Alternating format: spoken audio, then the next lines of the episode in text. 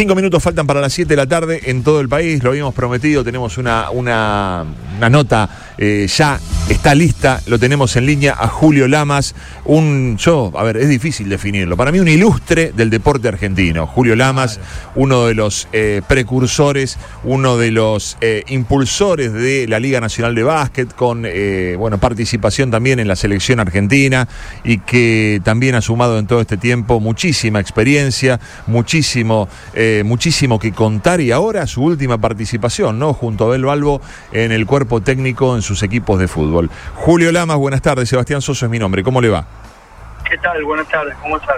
Muy bien, bueno, gracias por atendernos, Julio. La verdad que es un gusto conversar con usted.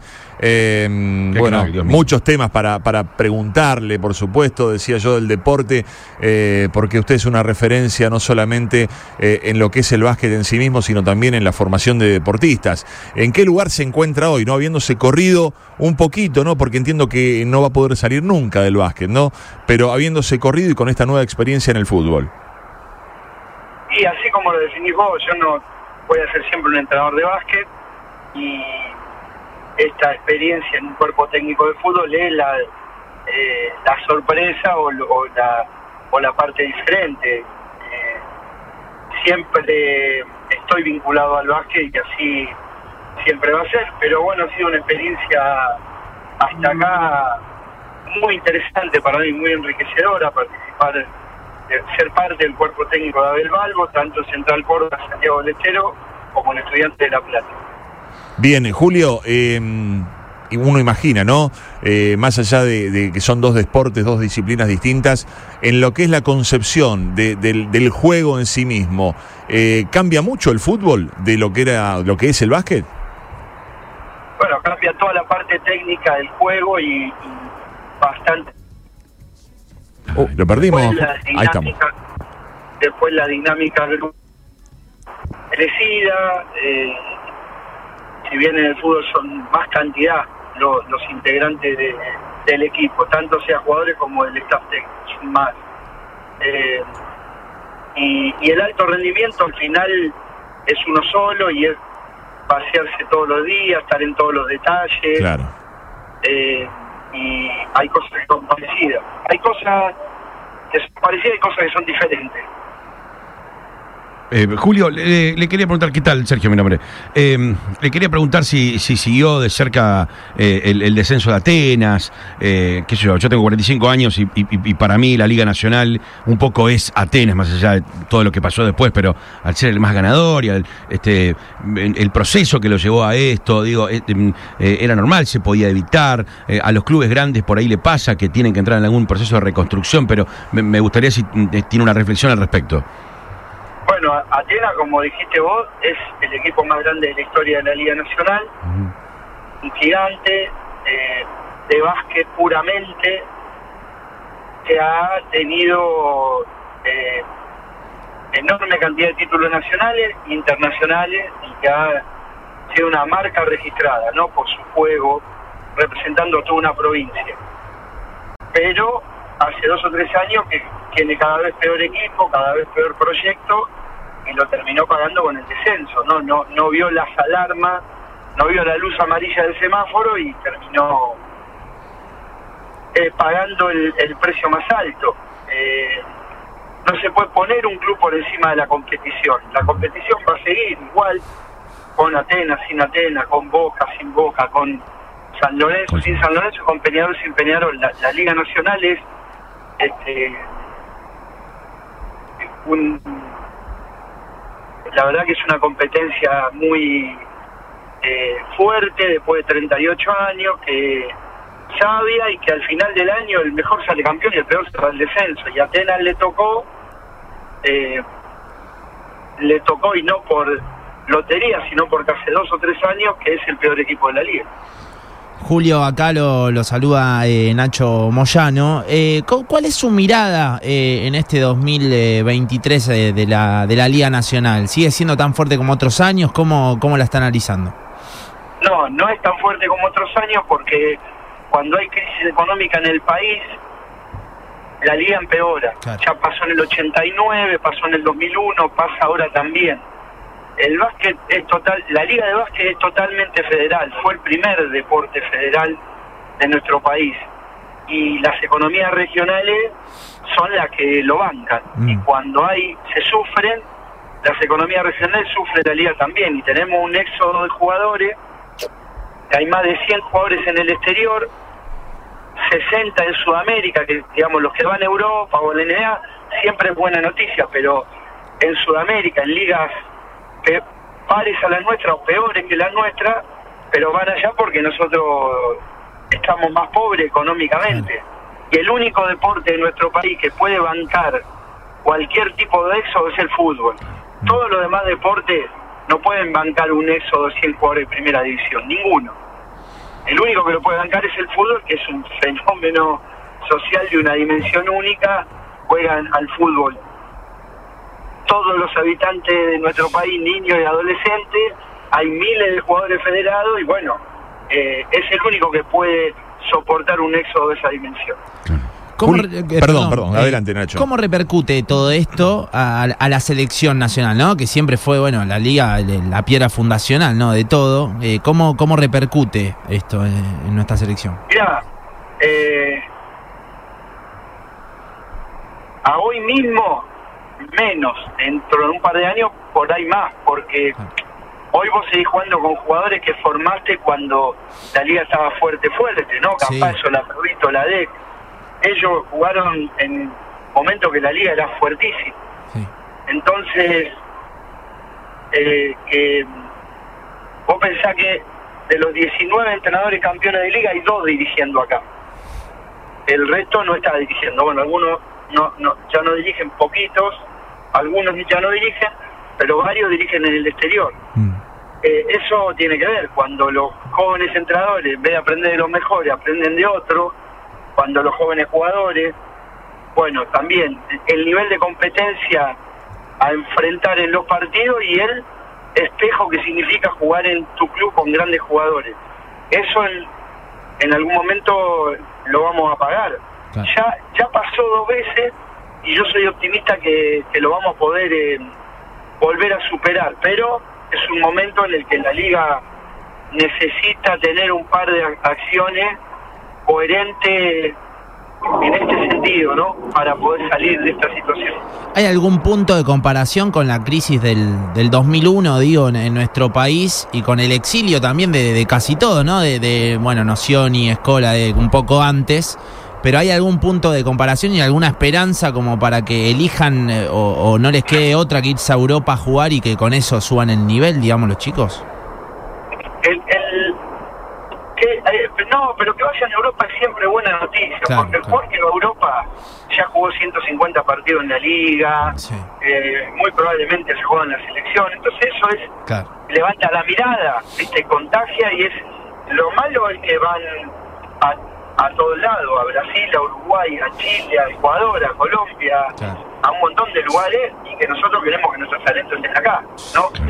Eh, y, y bueno, eh, hay similitudes, porque el éxodo de jugadores es más o menos de la misma cantidad que la otra vez. Claro, da, da la sensación, da la sensación, Julio, que lo que, lo que no se puede perder, perdón que, que me que, interrumpa, es, es que el sueño del pibe siga siendo jugar en la primera de su club, ¿no? Ese espíritu, ese espíritu amateur no, no, no debería perderse nunca y que el objetivo no sea jugar en Real Madrid o ir a la NBA, digo, como un objetivo ya un poco muy de máxima.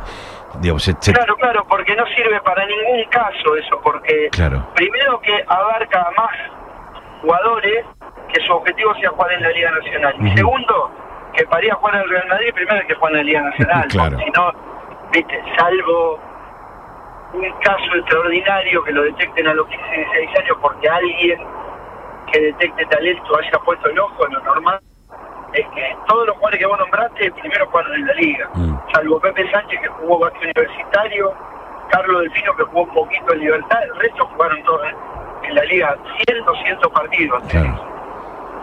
Claro, inclu- incluso yendo más allá, me da la sensación de que nosotros somos los que nos esperamos, por ejemplo, para que jueguen en la NBA, porque nosotros queremos que jueguen en la NBA. Ahora, a la vista incluso de los resultados de la selección, no es estrictamente necesario, no sé si me equivoco en el análisis, Julio, nosotros porque queremos ver que le meta un tapón a Jerry Butler, qué sé yo, a un chico argentino.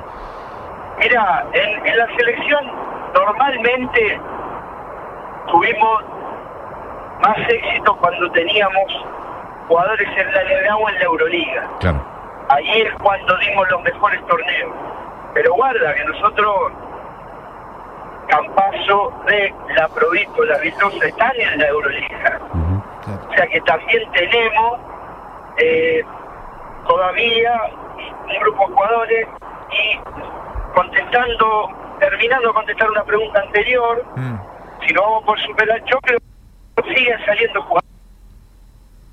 jugadores, porque Lo perdemos por momentos, Julio. Sí. Sí, sí, se ve que Sí, está, sí. está manejando Sí, y ahí sí se hay cortó. lugares de, de, Ahí sí de mala Ahí sí señal. se cortó, ahí sí se cortó. Se cortó. Bueno, sí interesantísima cortó. la charla con Eh, Julio Lamas. pasa que es- Enseguida vamos a probar eh, a ver si logramos restablecer la comunicación. Bueno, fíjate que la Liga Nacional de Básquet, que siempre fue el germen de la selección argentina. Claro. Siempre te Ah, hablaban, ya ¿no? De una bueno. liga fuerte, la que sostenía, eh, bueno, a la selección. Vos sabés que yo incluso tengo eh, la, la sensación de, no la sensación, un poco de envidia en, en- en cómo en otros deportes no se pudo replicar.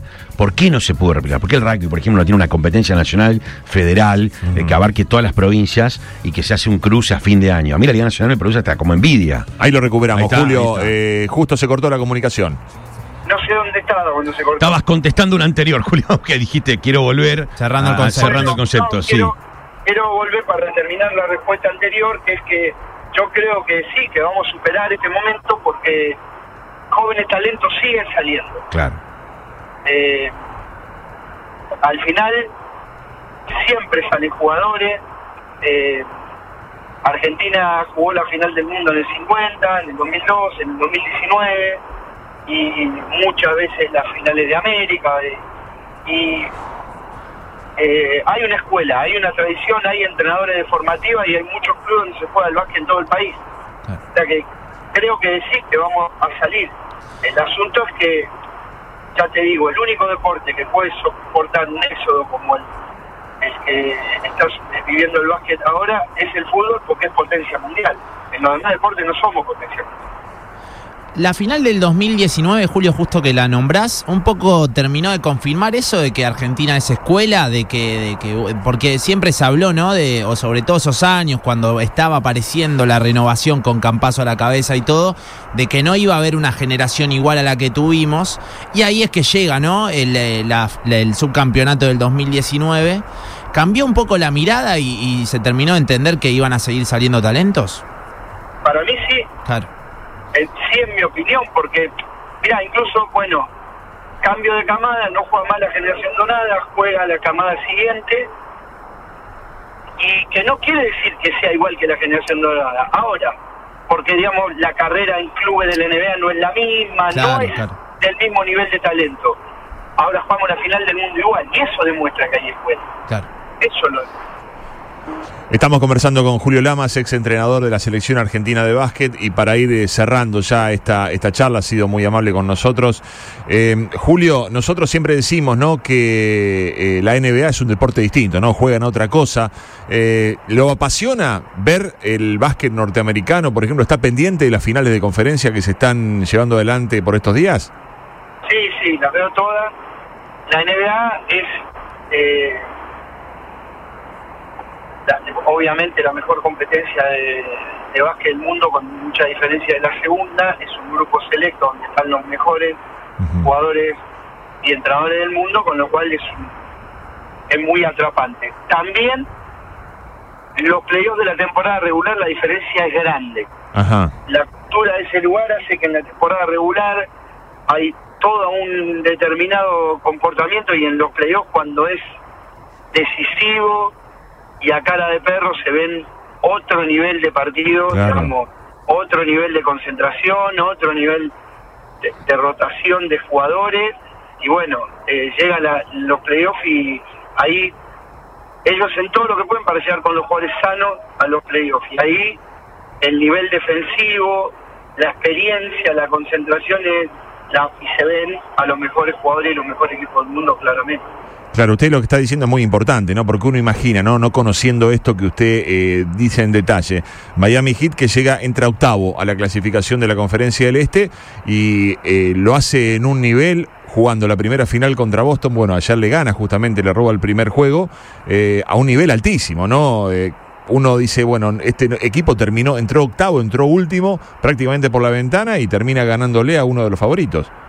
Mira, el equipo que vos elegís, eh, que elegiste comentar, sirve de ejemplo para demostrar esto. Miami Heat tiene en los playoffs la mejor defensa del mundo con diferente, o claramente, la mejor defensa del mundo. El nivel, tienen hábitos buenos todo el año, eh, por ejemplo, con el nivel de actividad de mano que tienen, te tocan todos los balones, cuando penetras, cuando la picas, cuando la reboteaste, bueno, todo eso lo tienen siempre porque es una cuestión de el ritmo de partido, como suben y bajan la cancha, bien. Pero en los playoffs tiene Eric Spolstra es uno de los dos mejores entrenadores de la NBA para mí en ese momento, él y Steve Kerr, y Pat Riley que es el, el, padre, vicepresidente y el director deportivo, bueno, y hay una cultura ahí, y ellos en los playoffs, entre la zona que meten, entre que Eric Poltra siempre te prepara una trampa porque te agarra un jugador del otro equipo que no tire bien y te usa ese jugador para atrapar al mejor del equipo rival o para achicar espacio, o a uno que esté en mal momento para comerle la cabeza. Y claramente Miami Heat tiene la mejor defensa de la NBA en los playoffs. Y él pone todo ahí, toda la carne al asador ahí, en ese momento. Con lo cual es hermoso de ver, ¿no? Julio, la última pregunta y un problema que siempre nosotros notamos en, los equipos argentinos, la falta de altura. Imagino que ustedes han hecho estudios antropométricos, han hecho, bueno, todas las pruebas, han estudiado en el laboratorio. Eh, ¿Cuesta que aparezca un pivot de, altura dominante? Es nuestra raza, es el promedio de estatura que nosotros tenemos por habitante y a eso nos tuvimos que adaptar. Nosotros, nuestros pivots, vamos a tomar Oberto Escola, que es sí lo mejor que tuvimos en la historia es 2-7, 2-6. Claro. Y bueno, lo de la antigua Yugoslavia o de la antigua Rusia, cualquiera de los países desprendidos de ahí, sí. es 2-15. Sí, sí, ¿no? sí, Y los australianos y los canadienses también. Y bueno, ahí está esta cosa de que tanto nos gusta ganar y hacemos todo lo posible para cocinar con lo que hay en la heladera y nosotros hemos protegido el aro para que no nos tomen tanto rebote con los cinco jugadores. Claro. que, mirá, cuando íbamos, el primer entrenamiento para los Juegos Olímpicos, yo le digo al, al equipo, ponemos un video, todo, y le digo, bueno, cosas buenas que teníamos, y en una le digo, vamos a tener que aprender a defender y a rebotear sin Oberto. Sí. Y entre los cinco jugadores hacían el cerco reboteador y el mejor rebotero de Argentina en los Juegos Olímpicos de Londres fue Ginóbili, una ayuda base. Qué bueno. Esas cosas tenemos, ¿no? Como en nuestro haber, no somos tan altos, pero eh, hacemos todo lo posible por ganar. Julio, le agradecemos la comunicación, ha sido un placer realmente para nosotros conversar con usted. Seguiríamos toda la tarde, por supuesto, porque imaginamos un montón de, anécdotas y, detalles importantes y lo que usted aporta, dada su experiencia y su, capacidad. Por supuesto que se nos hace corta la entrevista, pero entendemos que, por supuesto, eh, lo vamos a dejar seguir con sus actividades. Le mandamos un abrazo desde aquí, desde Radio Boeing de Rosario. Ha sido muy atento. Un abrazo. Bueno, allí pasaba Julio Lamas, ¿eh? Un chapó. Un ah, ilustre, un fenómeno. Yo me acuerdo con Lobo Volkovich a los codazos en los Juegos Olímpicos en el 92, pobrecito. Era, era, era, era un enano al lado de lo que del, primer, del primer y, Dream Team, ¿eh? primer Dream Team. Y yo puedo ir más atrás te voy con un Diego Cela, te voy con un Diego Maggi, más bajo todavía. por supuesto, por supuesto. Pero con un eh, Sebastián Uranga, dos metros uno. Nada, nada. dos metros. Bueno, y él se refiere, eh, claro, el Juego Olímpico que él, a que a él le toca dirigir es ya sin Oberto el primero. Y es con Escola jugando de 5 y Nocioni jugando de 4, Nocioni con 2 metros, también, mm. y teniendo que hacer eh, hacerse valer, digamos, ante las potencias. Con 15 centímetros menos. Claro, después, eh, después lo hizo durante toda su carrera en mm. el Real Madrid pero durante el final de su carrera, perdón, pero claro, era inédito eso en Argentina, con Mm. todos teniendo que eh, Sí. rebotear, digamos. la- ¿no? la Le costó mucho también a Argentina. La, la diferencia, perdón, lo que, lo, lo que él citaba como una cuestión de raza, eh, en, en el rugby es, es- es tremendo jugar contra sudafricanos, neozelandeses, Claro, sí, sí. ingleses, No, es eh, escoceses, irlandeses. Es, es, Mirá. eh, ir a buscar a un pibe, perdón, como Kremer, es casi como encontrar eh, un, un, un Oberto, Bueno. eh, una cosa así. Por esos años, eh, no sé si se sigue haciendo, la verdad, pero en inferiores estaba el plan de altura, así se Claro, llamaba, claro. y enganchaban, iban por todo el país recorriendo estos casos de Sí. dos metros y pico, Benítez al Senard, se los llevaban, le hacían todo el estudio y todo, y obviamente lo invitaban, lo incitaban a, a jugar al, al básquet. Por Cafaro, uno de los chicos que salió campeón en el, sub- eh, en el 2019, perdón, Sí. dos metros 13, digamos, de acá de... Eh, De acá cerca. del norte de Santa Fe, no, jugaba para norte, me acuerdo, en las. en la- he jugado contra él en la semi, Bien. me acuerdo. ¿Jugaste Dos contra metros él? trece, sí, una locura.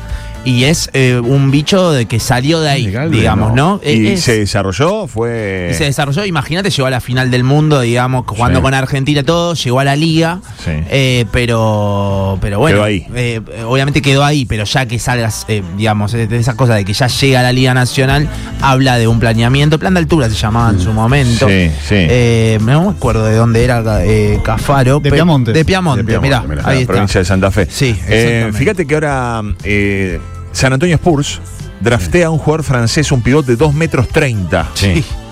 Sí, pero Jugador No, que- pero- pero unas destrezas y unas Una habilidades. destreza y una Usted, fortaleza. eh, Ustedes hablan de Winemaker, ¿no? ¿Cómo es? Eh, ay, ¿Cómo se llama? no, Sí. no, tiene otro apellido, uno- un apellido medio africano, es un apellido, no, es complejo. Claro. Buscalo, francés, pivote 2 metros 30, San Antonio. Eh, Wembaiana. Ese, ese, Ese, Y ese, tiene el antecedente de Rudy Gobert. Rudy Gobert tiene Sí. 2 metros 16. Impresionante. 2.20 tiene la 2 metros 20 mide. Sí, Bueno. pero igual es una Por locura. favor. Bueno, A imagínate. los 10 años me dio un 80. Eh, claro, a ese pibe le dijeron, vení, vení, vení acá, Claro. le pusieron la pelotita en la mano y le dijeron, vos al básquet. Me encantó la definición y, y lo que contó del Miami Heat, ¿no? Impresionante, ¿no? Y, y que recordemos que Lamas comentaba eh, mucho NBA, era, Sí, eh, sí, formaba era parte de las transmisiones en otros años. Este año de- mm, yo no sabía que no estaba relatando, pero bueno, es, eh, hay algunos técnicos que no siguen tanto la NBA, él siempre está muy empapado de, de- de data y todo, y lo que tiene obviamente que un técnico en la... En, la- en las transmisiones te agrega esto de tiene defensa de, de manos, que uno cuando dice ¿qué, a qué se refiere y viste se pone a explicar estos conceptos que son muy de entrenador o de alguien que juega al básquet. ¿no? Qué lindo que es eh, hablar con un especialista, ¿no? Como Lamas, en cualquier disciplina. Estoy hablando de fútbol, hablamos de rugby, hablamos de lo que sea, ¿no? Porque uno aprende, aprende cosas y, viste, sale del, del rol de espectador para meterse adentro y por un ratito conocer, ¿no? Cómo, cómo se maneja dentro del ambiente. No nos olvidemos que también dirigió el Real Madrid él en los 2000, así que tiene también mucha experiencia en, en lo que es el, el básquet en general. Bueno, bárbaro. Joaquín Tel, felicitaciones. No, Excelente bien, nota producida. ¿eh? Un lujo hablar con Julio Lamas aquí en la vuelta de Radio Bon, las 7 y 20 de la tarde en todo el país. Eh, vamos a la pausa, sí, ya volvemos.